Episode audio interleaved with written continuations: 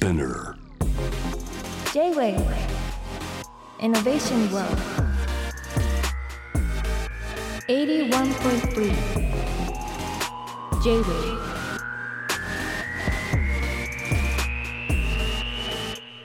通りすがりの天才カートがナビゲートしている JV イノベーションワールド今夜のロートイノベーションは慶應義塾大学医学部教授の宮田博明さんをお迎えしております。宮田さんこんばんは。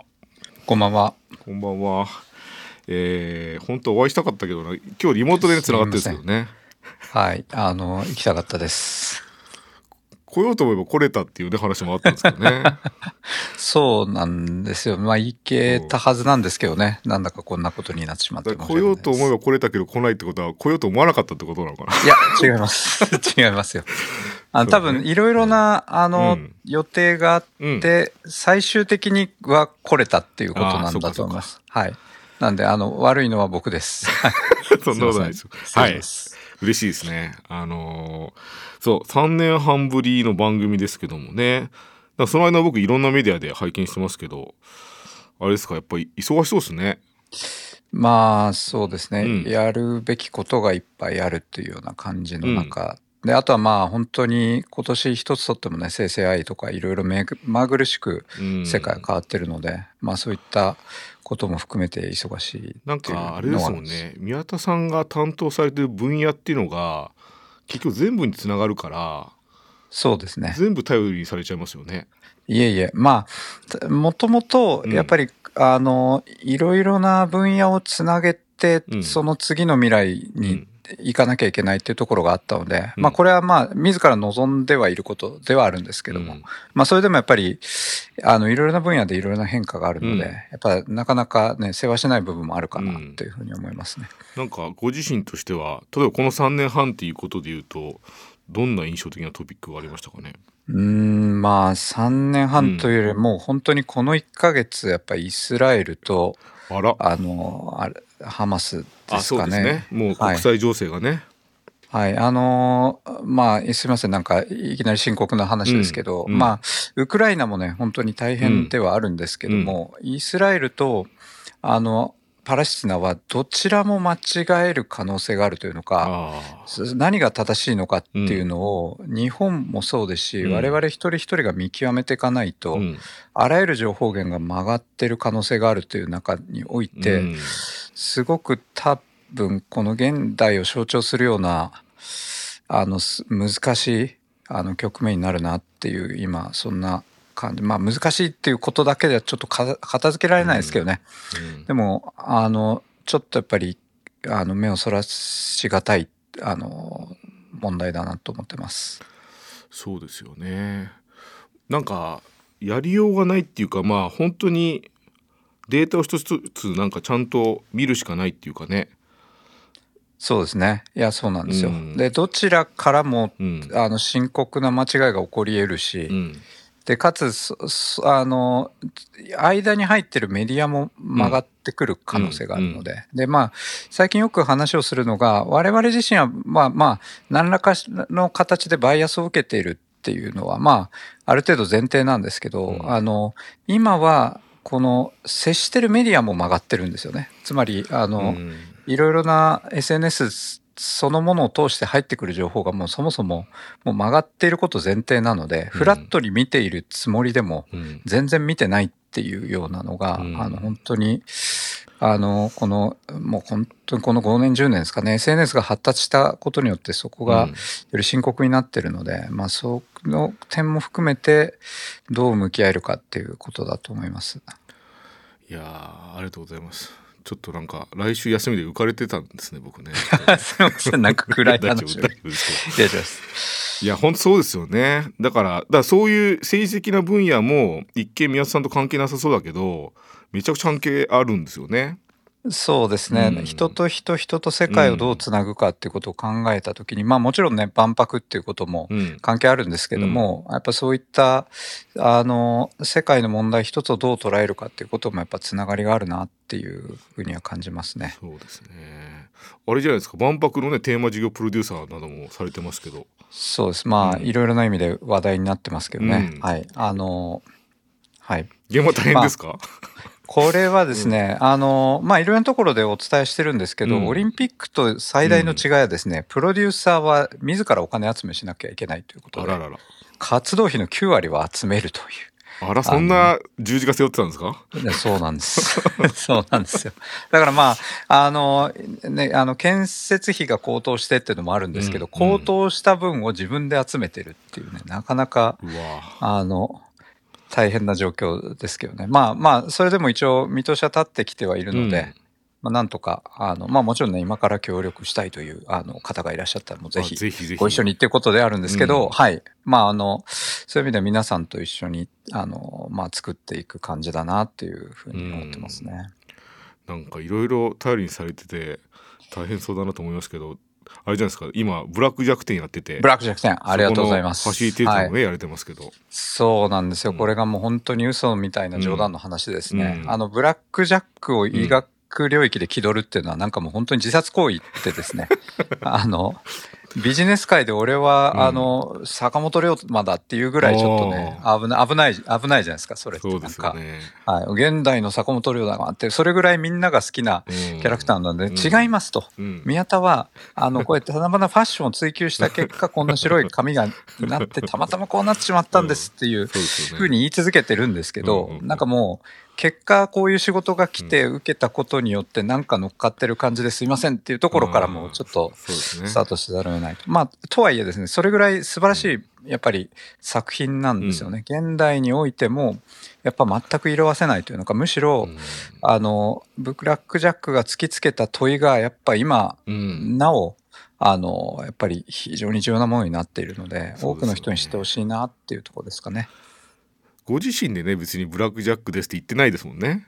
いや、言ってないですよ。言ってないね。あの、言われるたびにん違うんですよっていうことしかうん。言ってないので、ちょっとこれはね、もう強調ししても、あの、あの、し足りないぐらいです。はい。で僕ね宮田さんをね3年半前にメディアで見ててあでも僕その前から宮田さんのこと知ったけどなんか髪が白くなった瞬間があったんですよ。あ、よくご存知ですね。でその瞬間見てあブラックジャックだって思思いましたけどで3年半前に僕伝えたんですよ宮田さんに、そうでしたね。はい。その時もよく言われてたんですかブラックジャックは？いや、もう、あの、確かに、あの、す、すっぽく見えること自体はあるんですけど、まあねあの、100、もう、あの、100回言われたら100回否定しては いいるので、あの、それはもう強調したいところですけど、すいません。あれなんですか？あのーブラックジャックまあお読みになってると思いますけどなんか印象に残ってる話とかありますか？そうですね。これはですね、人生の節目節目で結構読んでるんですよ。うん。で、やっぱ読む、読み返すたびに印象に残る話が変わってきて、うん。で、今回、あの、ファシリテーターを受けるにあたって、U18 は知っていたっていう、今まで全く残らなかった話がですね、うん。刺さりまくって、これ何かっていうと、ほうほう。あるブラック、ブラックジャックがある街に行くと、街全体 AI によって、あの、AI が医者の役割をしていると。もう生成 AI 時代における、あの、リアリティを持ったんですよね。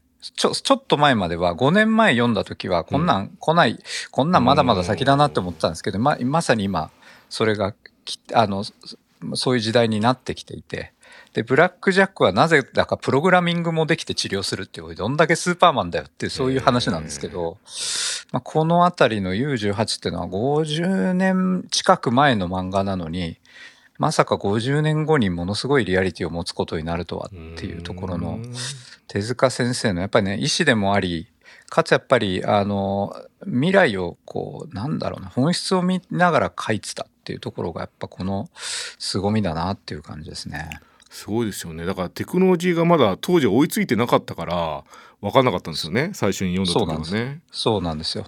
そうなんですすよ。ごいですよねいやー、面白かったです。だから今、昔読んだ人でも今読んでも面白いですし、うん新たにこれから読もうっていう人たちもやっぱりこう全く色あせないあの命への問いの本質が詰まってるって感じですね。確かに全部入ってますよねそういうなんか臓器とかの話もねロボティクスとかサイバーねキネティクスとかだし全部入ってきますよね。そうなんです。よ。うん。まあ整形もいっぱい出てくるんですけど、そうそうまあまさにコロナ禍以降ね整形大ブームがうん。あの世世界中で来てたりとかっていうのもあったりとかですね、まあ何もだからまあ多分あらゆることを書いてるんですけどまあ現代において浮かび上がってくるものが、まあ、あのブラック・ジャックを通してみるとまたあの違って見えるっていうところは面白いなっていう感じですね。確かに。そうですねなんか僕が最後に読み返したのはなんか大学生の時に読み返しましたけど、うんうん。なんかその時もやっぱ獅子面病っていう話があってはいあれね、はい。やっぱ結構現代で見るとねハンセン病とかのなんかメタファライズだなと思うからそうですね。ねすごいですよね。そうですね。そこそれを取り巻くやっぱりなんでしょうね、うん、あの考えみたいなのがあったりとかですね、うん。あの非常になんかあの倫理的な部分にもすごく鋭く切り込んでて、うん。特に生と死をめぐる問題ですよね。まあドクター・キリコって出てくるんですけど、うんうんうん。まあ、日本は実はあの50年経っても何も変わってないの変わっ状況がてないですよ。ね。死生観も変わってないですよね。はい、死生観も制度もほぼ、うん。あのこの点に関しては変わってないので、うん。その間ねオランダとかいろいろか海外変化したんですが、うん。まああのでさらに多子社会ですよね超高齢化、多子社会になることによってキリコの問いっていうのもまたすごい、うんまあより重みを持ってるんですよね。安楽死の話とかね変わんないですそもねうんなんです。よ。そうなんです。なるほどね。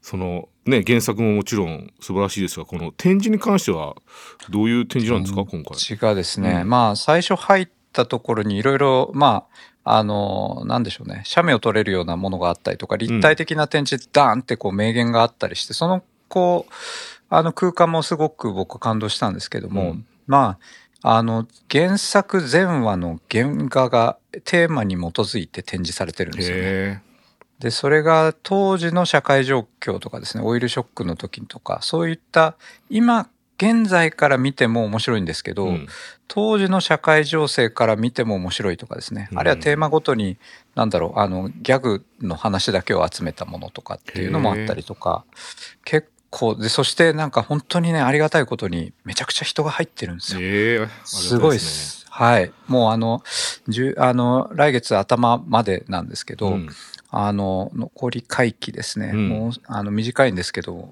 本当に大盛況で、ぜひっていうところと、あともう一つは、グッズがものすごい充実しててですね。半分ぐらいキノコグッズです。ブラックジャック店もねお金集めしてるんですか？いや、お金集め、僕は何もしてないです。あの、あの、一応言っておきますけど、僕のうんには1円も入らないですね。はいはいはい1円も入らないです。あの、はい1円も入らないし、僕は本当に、ただ、あの、あの、良かれと思って、こう、ファシリテーションしてるだけなんですけど、あの、なんだろう、ピノコグッズの女性が見ても可愛いものがたくさんあったりとかですね。あとはなんか、もう、もう売り切れちゃったんですけどね、あの、ブラックジャックが好きなって言ってるカレーとコーヒーみたいなのをガチで作ってみたりとかですね。はい。黒カレーっていうなんか、全部、全部黒で、黒ポークと、黒あの全部黒い材料でできたカレーっていうなんかあのすごいギャグみたいな商品があったりしますね。そうなんですね楽しみですねはいではですね一曲お届けした後に宮田先生ご自身のですね向こう23年とかの未来の話を伺いたいと思います J-Wave Innovation World. Innovation World 佐野元春さんで「ドクター」という曲をお届けしてますけども、えー今夜はですね、えーブラック・ジャック店のファシリテーターであり慶応義塾大学のね先生でもある宮田さんをお迎えしてますが、えー宮田さんあなんかこれ今パンフ拝見したんですけどはい。確かにグッズがめちゃくちゃ充実してますねいやそうなんですよ。T シャツ欲しいあな僕ピノコのそうなんですよ。うんピノコグッズもなんか女性が見ても可愛いものもあるし、うん男性が見てもかっこいいなんか革ジャンとかもあったりですね。え結構ー、いいでよ。いいですすねはい。面白そうこれぜひ伺いますはい。えーそしてはい。先生のですね宮田さんのちょっと近未来の話伺いたいですけど。はい。学長なんですか宮田さん？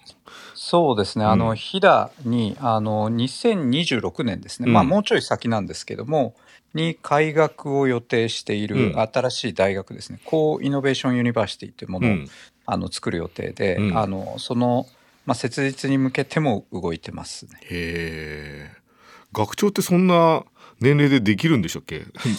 まあ自分で作ればなれるんでしょうねっていうところもそうですしまあそれこそそのあの、大学によっても大きいちっちゃいがあるんでね、うん。まあそれこそ巨大な大学っていうのはもういろいろな、あの、教授陣たちがい、あの、いろいろな調整のと選挙の果てになったりするし、まあ、ある程度も研究を降りた人がなることが多いので、うん。まあ年齢が高い方が多いんですけども、まあ今回、まあまず、あの、1学年130名ぐらいから始めるんですがとはいえ、その、なんだろうな、あの、大学そのものがベンチャーみたいなもんですね。ななので、教育におけるやっぱり、あのもちろんね、あの伝統的な大学の役割っていうのはすごく大事なんですけども、やっぱベンチャー的なあの視点で新しい教育を作り、社会をつなぐっていうところがあって、まあ、あの、なんていうのか、あの活性化する部分はあると思うので、うん。まあ、我々としてはあのそういった視点で少しあの教育にうん。あの新しい流れを作りたいなっていうそんな感じですね面。白そうもう宮田さんが学長ってだけでちょっと面白そうですよね ありがとうございます。え、まああの何教えるんですか？そうですねあの競争学っていうあのもう一学部だけで勝勝負しようと思うんです。高イノベーションですね。めちゃくちゃ面白いじゃないですか、うんはい、何をするのかっていうのをもう大学名にしちゃおうっていう話で。であのキラにあの拠点の一つはキラになるんですけども、うんいろいろな地域と一緒にですね未来を作る実践をしてうん。でそこをまあ学生だったりきあの企業とか行政の方と一緒に取り組むっていう感じですね。あの、まあ、まさに生成 AI っていうのが今年出てきたじゃないですか。うん。うん。で知識習得っていうのもおそらく時代遅れというのか、まああの役割としてはかなり限定されてくるんですよね。うんうんで課題整理っていうのももう生成 AI ができてしまって人に残るやっぱり仕事って問いを立てる力なんですよね。うん問いを立てる力を磨くにはどうすればいいかって問いを立てることなんですよ。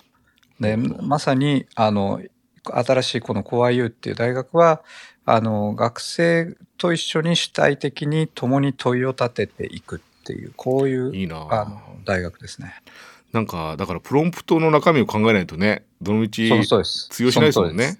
その通りです。まさにあの、うんプロンプトの中身を考えたり、好奇心を持ったりしていくみたいなところで、アートもんかなり重要な分野になっていくので、なんか川田さんとも一緒にできたらいいなっていやぜひ通り勝手に思ってます。だって飛騨高山ってラーメンが美味しいじゃないですか。そうですね。あの高山ラーメンうまいっすよ。うんあのだし、まあちょっとね、うん通りすがれる場所じゃないんですけど、偏僻なんで。えでも僕全然伺いますよ。あの、はい、ぜひ通りすがってください。はいなんか、はい。なんかその話を学長の人学長のがそれをスパッと言ってはいかなり変わりそうですねそれね。ぜひ、はい、そうなんですよ。だから例えば、なんだろうな、小布施っていう町とも今一緒になんかやろうと思ってるんですが、うんうん葛飾北斎がやっぱ最後までうん絵を描いてた場所なんですよね。で、北斎は80以降の絵しか、あの、まともな絵じゃないって言っててですね。で、自分はどんどん上手くなってると。うんで、実は富岳36家80そこそこの絵でですね。ねその後に彼が人生を捧げたのは肉筆画ってやつですね。うんうんうんでそれが残ってるのがオブセでじゃあその北斎の絵をどういうふうに見せるのかっていうようなことを考えるだけでもなんかまあ例えば安藤さんが地中美術館でモネを見せたああいう空間のようなものをもし作れたら面白いかもなと思いますね。はいまあこれはあの問いの一つでしかないですけどね。そうですよねだからもう AI を否定するとか肯定するとかってレベルじゃなくてもう一つのねプロンプトを考えるっていう振り切っちゃった方が面白いですよね。もうそうです。もうパ,、うん。パートナーというのか、うん。あのもう使い使われなのかもしれないですけどまあ。あることを前提に使わないで何ができるかっていうよりは、うん。それがあることを前提にうん。何が、あの私たちにできるのかっていう、そういうあのやっぱりチャレンジが必要かなっていうところですね。さすがですね。これはぜひですね僕も協力させてください。いやぜひ通りすがってください。はい通りすがるだけじゃなくてちょっと滞在したり、はいい、ろいろコラボしたいですね。あとねもう一つ気になってて僕、はい宮田先生の結構追ってるからさあのありがとうございます。ウェルビーイングの話結構してないですか最近？そういやそうですよ。まあ結構っていうのが実はずっと本本来してたんですけど、あのウェルビーイングうんってね、多分、あの、いやガガチでというのか、あの、い言い出した一人が、あの、実はそれまでにももちろん言葉あったんですよ。うん。ウェルネスとか、うんうん。あの、幸せとか、うん。あの、幸福学とかですね、うん。あの、いろいろな言葉があったんですけど、実は、あの、ろ7年前ぐらいかな、うん。慶応に Well-being Research Campus っていうのを作ったのは私あそうなんだ。とそのメンバーでですね。でそこから結構ウェルビーイングってみんな言ってくれるようになったんじゃないかなって勝手に。まああのちょっと自意識過剰なのもあれですけど実はなので結構使ってるんですよずっと。でもなんか僕としてはね意外だったのは結構数値化しづらいだろうなと思ってて。そうですね。そうです。あのそういう意味では、数値化されづらい点とかも相まってのある種のうさんくさもやっぱりこうん。うつきものな領域なんですが、うんうん。まあ、ただ私がデータサイエンスをやったあの実は動機もですね、うん。お金っていう数値化しやすいものだけで世界が回ってたんですね。うんうんうん。でここから先、まあ、つまりままさに学生時代ですけどあのデータのあの重要な側面の一つは数値化しにくいものを可視化して、うんうんうんでそれによって世界をドライブするんだっていうことなんですよね。で医学は実はあの経済学はですねやっぱり、にあの四半世紀前はもうお金以外なんだっていうような雰囲気あったんですけど、うん。医学はその頃からウェルビングだったりクオリティブライフであのうん。つまり先にそういうこうあのお金以外の価値があったんですよね。でままさに今時代が巡ってきてカーボンニュートラル、まあ、いわゆる環境の影響が可視化されたりとか、あるいは人権だったりとかですね。あのいろいろなものがこの可視化されてそそれで世界が回るようになってきてるので。でその時のやっぱキーワードとしてサステナビリティとウェルビーイングってすごういん大事なんじゃないかなっていうところあの、ですねウェルルっていうねあのーはメディアがありまして、はいはいはい先生登場してるじゃないはい、ですか。かかってます。はい。であの、それも設立からかかってます。あそうなんですねはいいろいろ暗躍ししてるんですよ。あの僕診断やってみたんですけどはい。空色だったんですよ。はい、はい。先生はあれやりました？あのやりました、やりました。あれ何色でしはいた、あやめ色って言って、あの、ちょっとね、あの、夢見がちなおじさんっていう。あそうなんだらしいですけど。空色はなんか家族とかね。そうそう家族大事にするね、身近なものをけあの大切にって素敵な感じだったですけどなんか僕はなんか浮き足だった夢見がちなおじさんっていう結果で まあまあまあ、うんあれも科学的根拠がそあるっていうわけじゃないんですけどまあ一つこうウェルビングを考えるきっかけにちょっと、あの楽しんでもらえるといいかなっていうコンテンツでありますね。なりますよねなんか、はい職業で何々向いてるって話じゃなくてなんうん。か色をつけてもらうのはちょっと面白かったですね。そうですね、多分いろいろな色とちょっとこう縁を結ぶことによってまた見えてくるもの違ったりするのではい。なんかはい。ありがとうございます。じゃあそのじゃあ宮田先生から告知したいことがあるとすれば、はい。ありがとうございます、はい。実はですね、うん。なんだか森ビル三昧で、うん。あの同じあの系列というのがですね虎ノ門ヒルズステーションタワーっていうのが新しくできました、はい。あのオープンしたの今月なんですが、はい。えーまあ、このあの45階にあるギャラリー東京ノードっていうんですが、うん。えー12月5日からですねあの、まあ、開館企画第2弾っていうもので私自身がプロデュースをするして、うん。まあ、蜷川実花さんのこの展覧会なんですけどもチームとしてですね、うんあの Eternity in a Moment っていうそのチームとして展示会を行います。あのへかなり力が入ってますのでぜひあのお越しくださいっていうのがあの私からお伝えしたいでもなんか蜷川さんって色使いがすごい人だから相性良さそうですね。いやあのコンセプトを私の方で考えてるんですけど、うん。彼女が凄まじいのが、うん、なんていうか肉片一つでも個性が出てくるんですよね。色色みたいななんか。なんかそこも面白いですしであとやっぱコンセプトエタニティアモーメントなんですけどもこう心は何かっていうとやっぱこうさっきお話ししたように激動する時代の中でどうしてもやっぱ普遍的なものみたいなものを追い,、うん。追いがちな部分もあるんですけども、うんうん一方で清少納言が例えば切り取った一瞬の美しさですよね。春は春といえば当時から花だったんですけど、うん。あけぼのっていうですね、うん。あの命が芽吹いて夜が明ける一瞬のあの景色で普遍的な美しさを表現していてですね、うんうんそういった普遍的でもありながら誰の心にもある心象風景を結ぶ、うん。そんなちょっと作品がある感じですね。なのであの枕草子のなんかあの可視化みたいな感じが一つのチャレンジポイントかなと思うのでなる、ほど。はい、ぜ行ひきます。ありがとうございます。じゃあ12のもちろ月はんお招きします。東京ノードですね。で、はい、はい11月6日まではね、あの六本木ヒルズの方でね、六本木ヒルズの、ははいい、ブラックジャック店よろしくお願いします。はい。というわけで、えー、今夜お迎えしたのは慶應義塾大学の医学部教授の宮田博明さんをお迎えしました。このコーナーはポッドキャストでも配信しております。現在は先週のゲスト水曜日のカンパネラの出演会まで公開されています。宮田先生はね来週アップされます。宮田先生今度直接会いましょうね。ぜひよろしくお願いします、はい、じゃあまたお会いしましょう。ありがとうございました。はい。ありがとうございました。Innovation World Innovation World